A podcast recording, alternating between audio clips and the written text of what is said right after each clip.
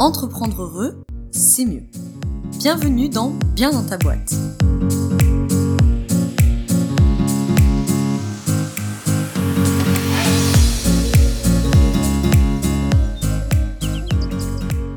Bienvenue dans ce nouvel épisode du podcast Bien dans ta boîte.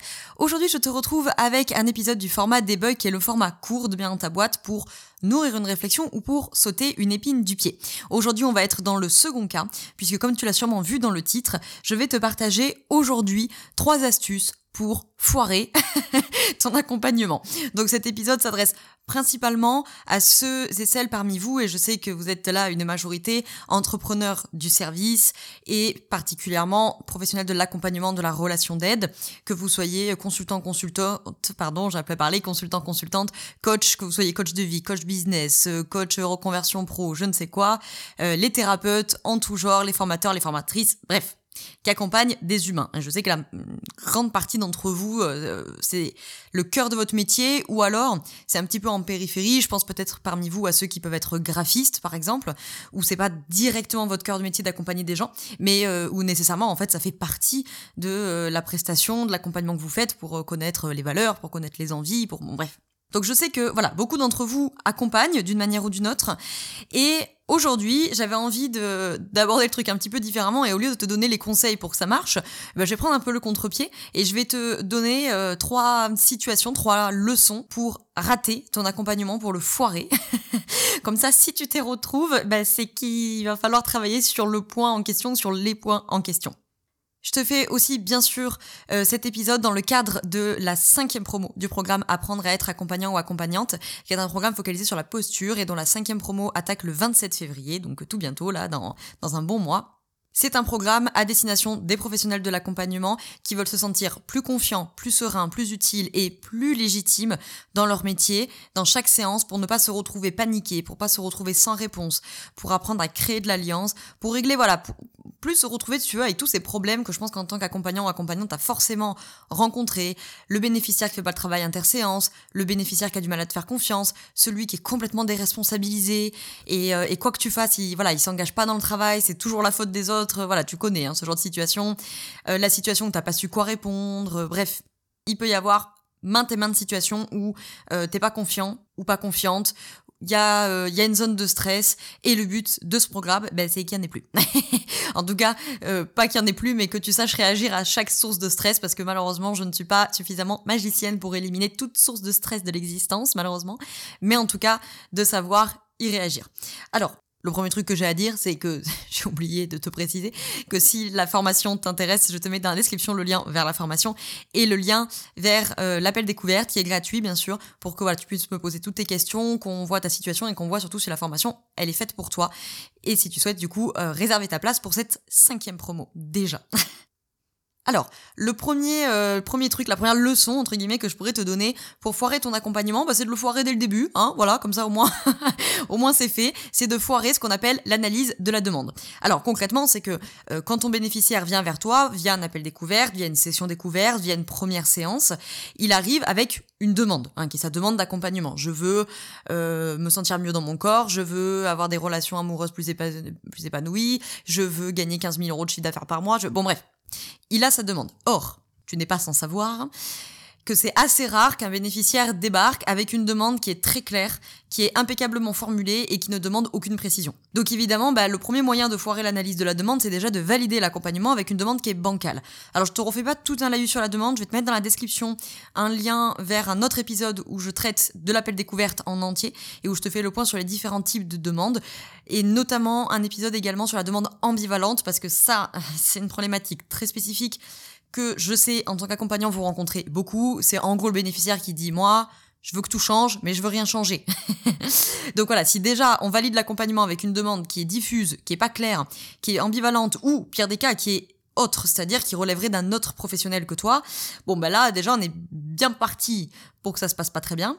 Dans cette euh, analyse de la demande, il y a le fait aussi de ne pas montrer assez de porosité dans le problème. Ça veut dire que si euh, dans mon appel découverte ou peu importe la forme que ça prend dans ton business, au final ton bénéficiaire il repart de ça ou ta première séance en ayant une vision du problème comme très fermée, très rigide et que tu n'as pas su lui montrer euh, bah, qu'il y a des failles en fait dans ce problème. Donc sous-entendu il y a des, évidemment des axes de sortie du problème, euh, bon, euh, ça risque de pas le mettre beaucoup en confiance et donc tu vas plomber ton alliance. Et euh, j'arrête pas de le répéter ce truc-là, mais les études le montrent, 80% de la réussite du travail d'accompagnement, c'est l'alliance. Donc déjà, si on n'a pas d'alliance, j'ai envie de te dire, on est très mal barré. Les outils, c'est 8%. Hein. Je fais un petit rappel comme ça, si jamais, parce que je sais que quand on est accompagnant, on est très attaché à ces outils, mais les outils, c'est pour gagner de la puissance. Quand on est accompagnant, ça rassure, ça structure le comment, mais ça répond pas à 80% du travail.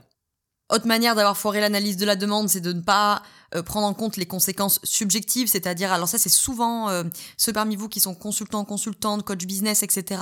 Parce que vous, vous intervenez sur des thématiques souvent très, euh, entre guillemets, pragmatiques, hein, très pratico-pratiques, une stratégie, un chiffre d'affaires, une structuration d'activité, un recrutement, etc. Et donc là, le risque qui existe hein, chez vos confrères et consoeurs, coach de vie, thérapeutes, etc., mais généralement, ils sont un peu moins concernés par ce problème, c'est qu'au final, tu as pris en compte les conséquences objectives de ton bénéficiaire qui te dit qu'il fait pas assez de chiffre d'affaires, qui te dit qu'il est pas à l'aise dans sa stratégie, qui te dit qu'il est perdu dans son positionnement, etc. Mais peut-être que tu as mal ou pas assez pris en compte les conséquences subjectives, c'est-à-dire ce que lui, il perçoit là-dedans. Pourquoi c'est un problème pour lui? En quoi c'est un problème? Qu'est-ce qu'il projette là-dessus pour percevoir ça comme un problème Qu'est-ce que ça lui fait ressentir? Qu'est-ce que ça lui fait penser? Quelles conséquences ça a sur, je sais pas moi, sa vie perso, sur son couple, sur blablabla. Là encore, même si toi peut-être après tu feras pas l'accompagnement par exemple des conséquences sur le couple, mais par contre ton bénéficiaire peut se sentir pas tout à fait écouté, pas tout à fait considéré dans sa globalité, et donc que les conséquences subjectives de la situation, de la difficulté qu'il est en train de vivre sont peut-être pas forcément considérées selon lui à sa juste valeur. Peut-être qu'à l'inverse, on n'a pas assez questionné la densité de la réalité du bénéficiaire. Ça, en français, ça veut dire je me suis un peu laissé happer par la vision qu'il a de son problème. Et je l'ai peut-être pas assez confronté, je l'ai peut-être pas assez remis en question. bien sûr, on fait ça avec beaucoup de compassion et beaucoup d'empathie. Hein. Mais ton bénéficiaire, il te ramène sa difficulté par définition à travers sa construction du monde. Donc, ce n'est pas la réalité qu'il vient t'exposer, c'est sa perception de la réalité. Donc, il faut quand même venir questionner cette densité de la réalité. Deuxième leçon pour rater ton accompagnement, c'est de ne pas avoir de but dans les relances et donc d'aller de relance en relance. Yé m'explique. Ça, je l'ai beaucoup vu dans les promos euh, justement du programme Apprendre à être accompagnant accompagnante, dans les mises en pratique, où je vois celui qui est côté praticien, côté coach, consultant, euh, thérapeute, ce que tu veux, qui relance, tu sais, qui pose des questions, il pose des questions, il pose des questions, il pose des questions. Mais au final, il y a pas vraiment de but, il n'y a pas vraiment d'objectif à ça, ou en tout cas on l'a un petit peu perdu de vue, on s'est laissé un petit peu embrouiller parce qu'a répondu le bénéficiaire, on a, on a saisi les perches, et, puis euh, je suis perdu, voilà.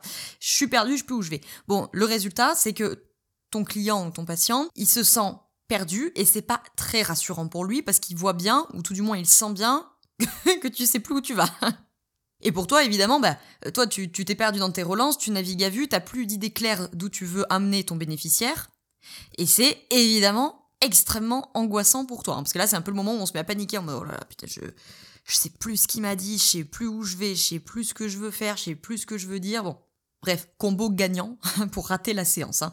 Ça, c'est quelque chose qui s'observe beaucoup quand on sait plus trop comment aborder la problématique. Par exemple, tu vois, si tu as déjà euh, je sais pas moi par exemple tu accompagnes un bénéficiaire qui vient pour un problème j'en sais rien moi de procrastination admettons et admettons toi tu connais ce sujet tu vois donc tu as l'habitude et donc tu vas l'aborder par tes 3 4 angles habituels, par les 3 4 outils habituels. Tu as l'habitude quoi et ça marche tout le temps. Sauf que là ça marche 99% du temps et là tu viens de tomber sur le 1% du bénéficiaire. Ça ça marche pas. La manière que tu as de l'aborder, ça marche pas. Donc là ça peut être une solution, une solution, une explication, une possibilité de la prise de panique de euh, merde, là, je sais plus quoi lui dire. En fait, je sais plus quoi lui dire parce que tout ce que j'ai fait, tout ce que j'ai dit, il y a rien qui marche. Ça marche tout le temps et avec lui, ça ne marche pas. Qu'est-ce que je fais? Qu'est-ce que je dis? Où est-ce que je vais? Comment j'enchaîne? Je le vois aussi beaucoup dans les mises en pratique, je l'ai beaucoup vu dans le travail d'identification des croyances, quand vous accompagnez vos bénéficiaires à venir identifier et flexibiliser leurs croyances. Parce que là, on a vite fait, si tu veux, d'aller de question en question pour venir euh, bah, questionner du coup cette croyance. Et au final, on oublie l'objectif euh, principal et initial qui était d'identifier la croyance ou de la flexibiliser. Et du coup, ben voilà, on, on a posé euh, mille questions et on sait plus, on sait plus. Alors, euh, on a ce moment de bug là, je pense qu'on l'a tous vécu. Hein. Ce moment de bug où on est là, genre attends, attends, attends, attends, euh, qu'est-ce que d'où je suis partie déjà là? Qu'est-ce que je voulais qu'il me raconte déjà? Voilà. Et là, on est perdu et ça, évidemment, le bénéficiaire il le sent et ça rejoint évidemment le fait de euh, ne pas connaître ces techniques de relance et de ne pas connaître ces techniques d'entretien qui, franchement, peuvent là, dans ce genre de cas, extrêmement bien te sauver la mise. Le troisième, alors il va te paraître évident, mais je t'invite à rester. Écoute ce que j'ai à dire. La troisième leçon pour rater ton accompagnement, c'est de manquer d'empathie. Pourquoi je te dis reste? Parce que je suis sûre qu'en disant ça, il y en a plein parmi vous qui sont en mode genre, bah, évidemment que je manque pas d'empathie, enfin, je suis accompagnant ou accompagnante. Laisse-moi te réexpliquer. L'empathie, ce n'est pas la sympathie. Ce n'est pas la compassion. C'est deux choses très différentes. Et ça, je l'entends souvent chez des accompagnants. Me dit Ah, moi, je suis hyper empathique. Tout ce que mon client ressent, je le ressens. Ça, c'est pas de l'empathie. Ça, c'est de la compassion. De ressentir de la tristesse pour quelqu'un qui vit un divorce. De ressentir de l'injustice pour quelqu'un qui vient de se faire licencier. C'est très bien, mais c'est pas l'empathie. L'empathie, c'est la réelle capacité que j'ai à lire la problématique de mon bénéficiaire à travers ses yeux. C'est-à-dire son histoire, son éducation, son système d'attachement, sa construction du monde, sa culture, sa religion, ses normes, sa morale, et ça, c'est pas si simple parce que ça demande un énorme travail de décentrage, d'être capable de se décentrer de son vécu, de se décentrer de ses propres constructions du monde. Et ça, euh, clairement, c'est très difficile puisque par définition, ta construction du monde t'aide à décrypter le monde. Donc là, en fait, ça te demande d'aller décrypter le monde avec une autre construction du monde qui n'est pas la tienne. Donc c'est vraiment pas si simple que ça. Évidemment, ça demande une énorme capacité de non-jugement. Et ça, c'est pareil. On a beau tendance à dire oui, bien sûr, je suis dans le non-jugement. Bien sûr que si tu juges, c'est normal. Euh, toi, moi, euh, notre cerveau est bourré de stéréotypes. C'est normal parce que sinon, ça serait juste infernal. T'imagines si tous les matins, t'avais pas de schéma préétabli et que ton cerveau, devait tout réanalyser comme euh, si c'était la première fois que tu voyais le monde, ça serait juste interminable. Donc, Bien sûr, nous avons des stéréotypes et ce n'est pas si simple de se détacher de ces stéréotypes.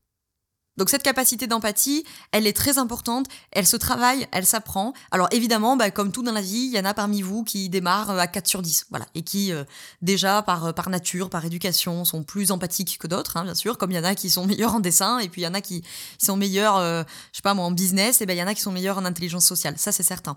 Mais quoi qu'il en soit, a priori, il y a peu de chances que tu sois né avec un 10 sur 10, hein, si tu veux, en empathie. Donc ça se travaille, c'est une compétence essentielle à l'accompagnement. Et j'insiste dessus parce que je trouve qu'il y a trop d'accompagnants qui ont tendance à balayer ça en disant oui oui non mais bien sûr évidemment que je suis empathique. Alors que souvent c'est confondu avec de la sympathie. Or l'empathie ce n'est pas la sympathie. C'est confondu avec de la compassion qui est une très très belle qualité sociale aussi mais qui n'est pas la même. Qui me disent par exemple qu'ils sont très empathiques alors qu'ils ne connaissent pas leur propre construction du monde. Donc là, ça me paraît quand même très compliqué si tu veux d'être capable de lire la situation avec une autre construction du monde si déjà tu sais pas euh, quelle, est celle que tu dois abandonner pendant euh, les minutes ou l'heure qui, qui vient. Donc je voulais insister sur celle-ci. Et là déjà avec ces trois ingrédients, si on a foiré l'analyse de la demande, qu'on a manqué d'empathie, ou d'une manière générale je pourrais dire de toutes les qualités rogeriennes, c'est-à-dire l'empathie, la congruence et l'accueil positif inconditionnel. Si pendant la séance euh, je, je, manque de, solidité parce que ma théorie n'est pas assez solide, et dans la théorie je parle de vos outils, je parle de vos connaissances, mais je parle aussi des techniques de relance, des techniques d'entretien, et bon ben là, euh, là j'ai un bon combo pour que euh, mon accompagnement ne se passe pas très bien. Donc écoute, avec cet épisode, j'espère que j'aurais pu peut-être t'aider pour certains d'entre vous, en tout cas, à mettre le doigt sur ah c'est peut-être pour ça que je galère en ce moment avec la cliente machin ou avec le patient truc là. Et que ça pourra t'aider à euh, pointer du doigt, entre guillemets, les axes d'amélioration. D'ailleurs, je donne une masterclass le 7 février, je te mets le lien dans la description qui est gratuite sur le thème de se faire confiance quand on est accompagnant, donc on ira beaucoup plus loin parce que les masterclass elles durent une heure et quart, donc euh, on ira beaucoup plus loin sur euh, plein de points. C'est très difficile à dire cette phrase. Je te mets le lien dans la description si tu veux euh, t'inscrire et nous rejoindre parce que l'inscription est nécessaire pour y assister, avoir le lien Zoom et aussi pour avoir le replay si tu le souhaites. Si jamais tu ne peux pas être là en live pour X ou Y raison. Je te remercie d'avoir écouté cet épisode jusqu'au bout. J'espère que tu auras pu euh, mettre le doigt sur euh, peut-être des sources de problématiques que tu rencontres en tant que professionnel de l'accompagnement. Et euh, je serai très heureuse de te retrouver du coup dans cette masterclass et pourquoi pas dans la cinquième promo du programme sur la posture, apprendre à être accompagnant ou accompagnante. Si cet épisode t'a plu, n'hésite pas à laisser 5 étoiles sur Apple Podcast. C'est gratuit, ça prend deux secondes et moi, ça m'aide à faire connaître le podcast et puis éventuellement à le partager d'ailleurs à un ou une professionnelle de l'accompagnement autour de toi qui, selon toi, pourrait apprendre quelque chose de cet épisode. Je te remercie d'avoir écouté euh, jusqu'au bout. Je te souhaite une très belle journée ou une très belle soirée selon quand tu m'écoutes. Et surtout, je te souhaite d'être bien dans ta boîte. Ciao, ciao.